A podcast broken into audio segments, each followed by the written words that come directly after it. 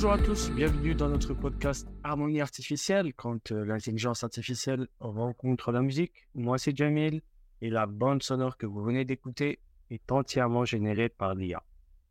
Aujourd'hui avec Adam Ancia qui co-anime cet épisode avec moi, euh, nous allons explorer un petit peu la croisée des chemins entre la musique et l'intelligence artificielle, discuter de l'impact de cette rencontre sur la création artistique.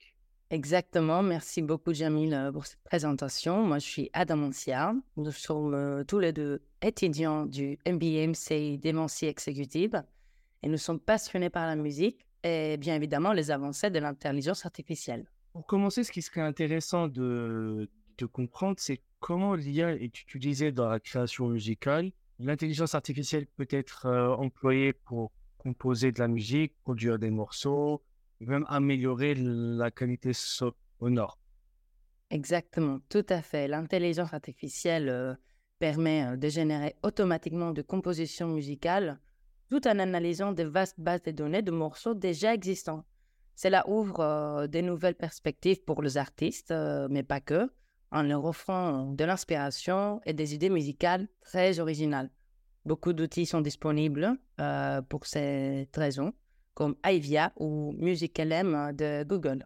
En effet, c'est super intéressant. Il y a beaucoup d'artistes qui utilisent déjà l'IA dans leur processus créatif.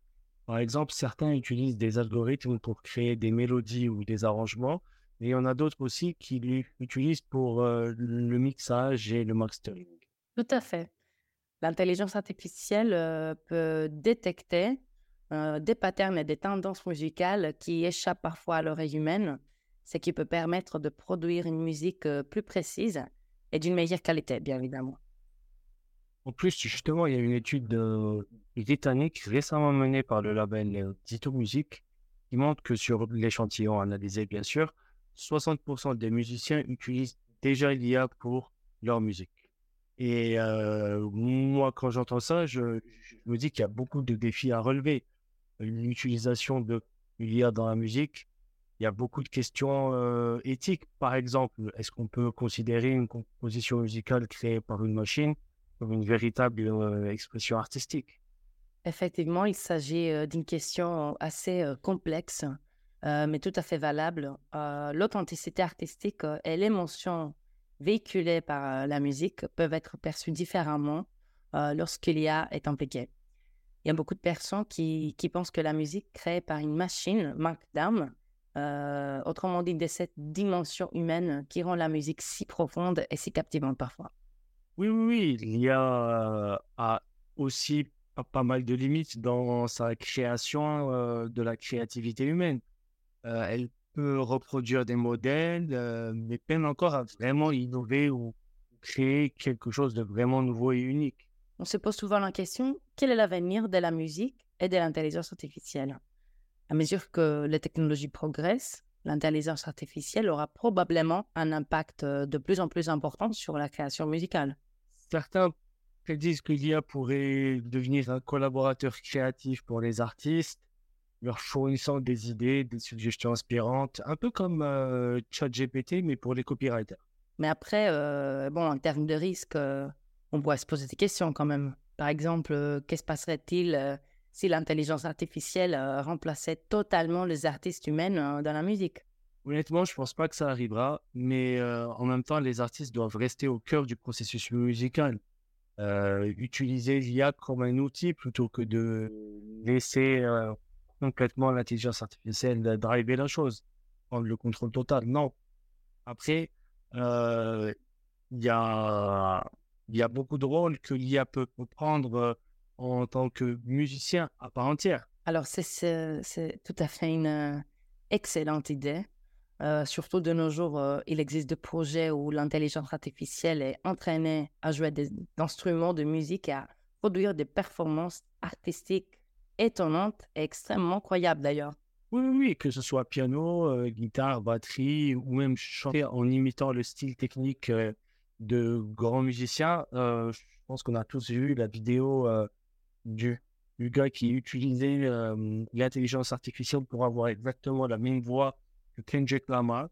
On était tous bluffés et, et ça montre que ça prend des proportions intéressantes. Effectivement, mais cela soulève également des questions intéressantes sur l'authenticité et l'interprétation musicale. Est-ce qu'on peut considérer une performance réalisée par une IA comme étant aussi expressive et captivante que celle d'un musicien humain fait, c'est à débattre. Il y en a qui pensent que l'IA peut reproduire avec précision les nuances et les subtilités, et d'autres pensent que non, l'aspect émotionnel est manquant de toute musique générée par l'IA. Il est indéniable que l'interaction humaine est indispensable pour une véritable performance artistique. Comme si c'est également indéniable que l'intelligence artificielle ouvre de nouvelles possibilités et repousse les limites, et c'est ce qui est considéré comme étant de la musique. Cependant, il reste euh, essentiel de préserver le rôle de l'artiste humaine dans la création et l'interprétation musicale. Maintenant, penchons-nous sur la question des droits d'auteur euh, et de l'impact de l'intelligence artificielle sur ce domaine. Euh, quand il est utilisé pour euh, générer de la musique, il devient crucial de se poser des questions concernant surtout la propriété intellectuelle et les droits des artistes. Un sujet assez, assez sensible, surtout de nos jours. Exactement. Lorsqu'une machine crée une composition musicale, c'est dur de déterminer qui est réellement l'auteur. Les lois actuelles sur les droits d'auteur doivent absolument se, mettre à jour pour tenir compte euh, de ces nouvelles formes de. En plus, euh, c'est pose également la question de l'utilisation d'échantillons et des morceaux préexistants, bien évidemment, dans le processus d'Elia. Il est primordial de, respecter les droits des artistes et d'assurer une utilisation légale et éthique de leur travail. Encore une fois, c'est un vrai bourbier bien complexe, mais euh, toujours en constante évolution. La vraie, la vraie solution, c'est que les législateurs, les artistes et les experts doivent collaborer ensemble pour trouver des solutions équitables et éthiques qui permettent à l'IA et à la musique de coexister harmonieusement. Et enfin, euh, il est essentiel, on dirait, de trouver un équilibre entre l'innovation apportée par l'IA et tout simplement la protection des données des artistes et des créateurs de musique, évidemment. Et du coup, on voit donc un petit peu euh, l'importance des droits d'auteur euh, dans le contexte de l'IA et de la musique. On va continuer à réfléchir à ces questions et essayer un peu de garantir une industrie musicale propre, où il n'y a pas de vol ou de créativité euh, part en fumée. En tout cas, nous espérons que cet épisode vous a apporté des éclaircissements sur l'IA dans la musique et son impact. Merci d'avoir écouté notre podcast Harmonie artificielle. N'hésitez pas à partager vos réflexions et vos expériences avec nous. Et à très très très bientôt pour de nouveaux épisodes très passionnants. Au revoir, merci beaucoup. Au revoir.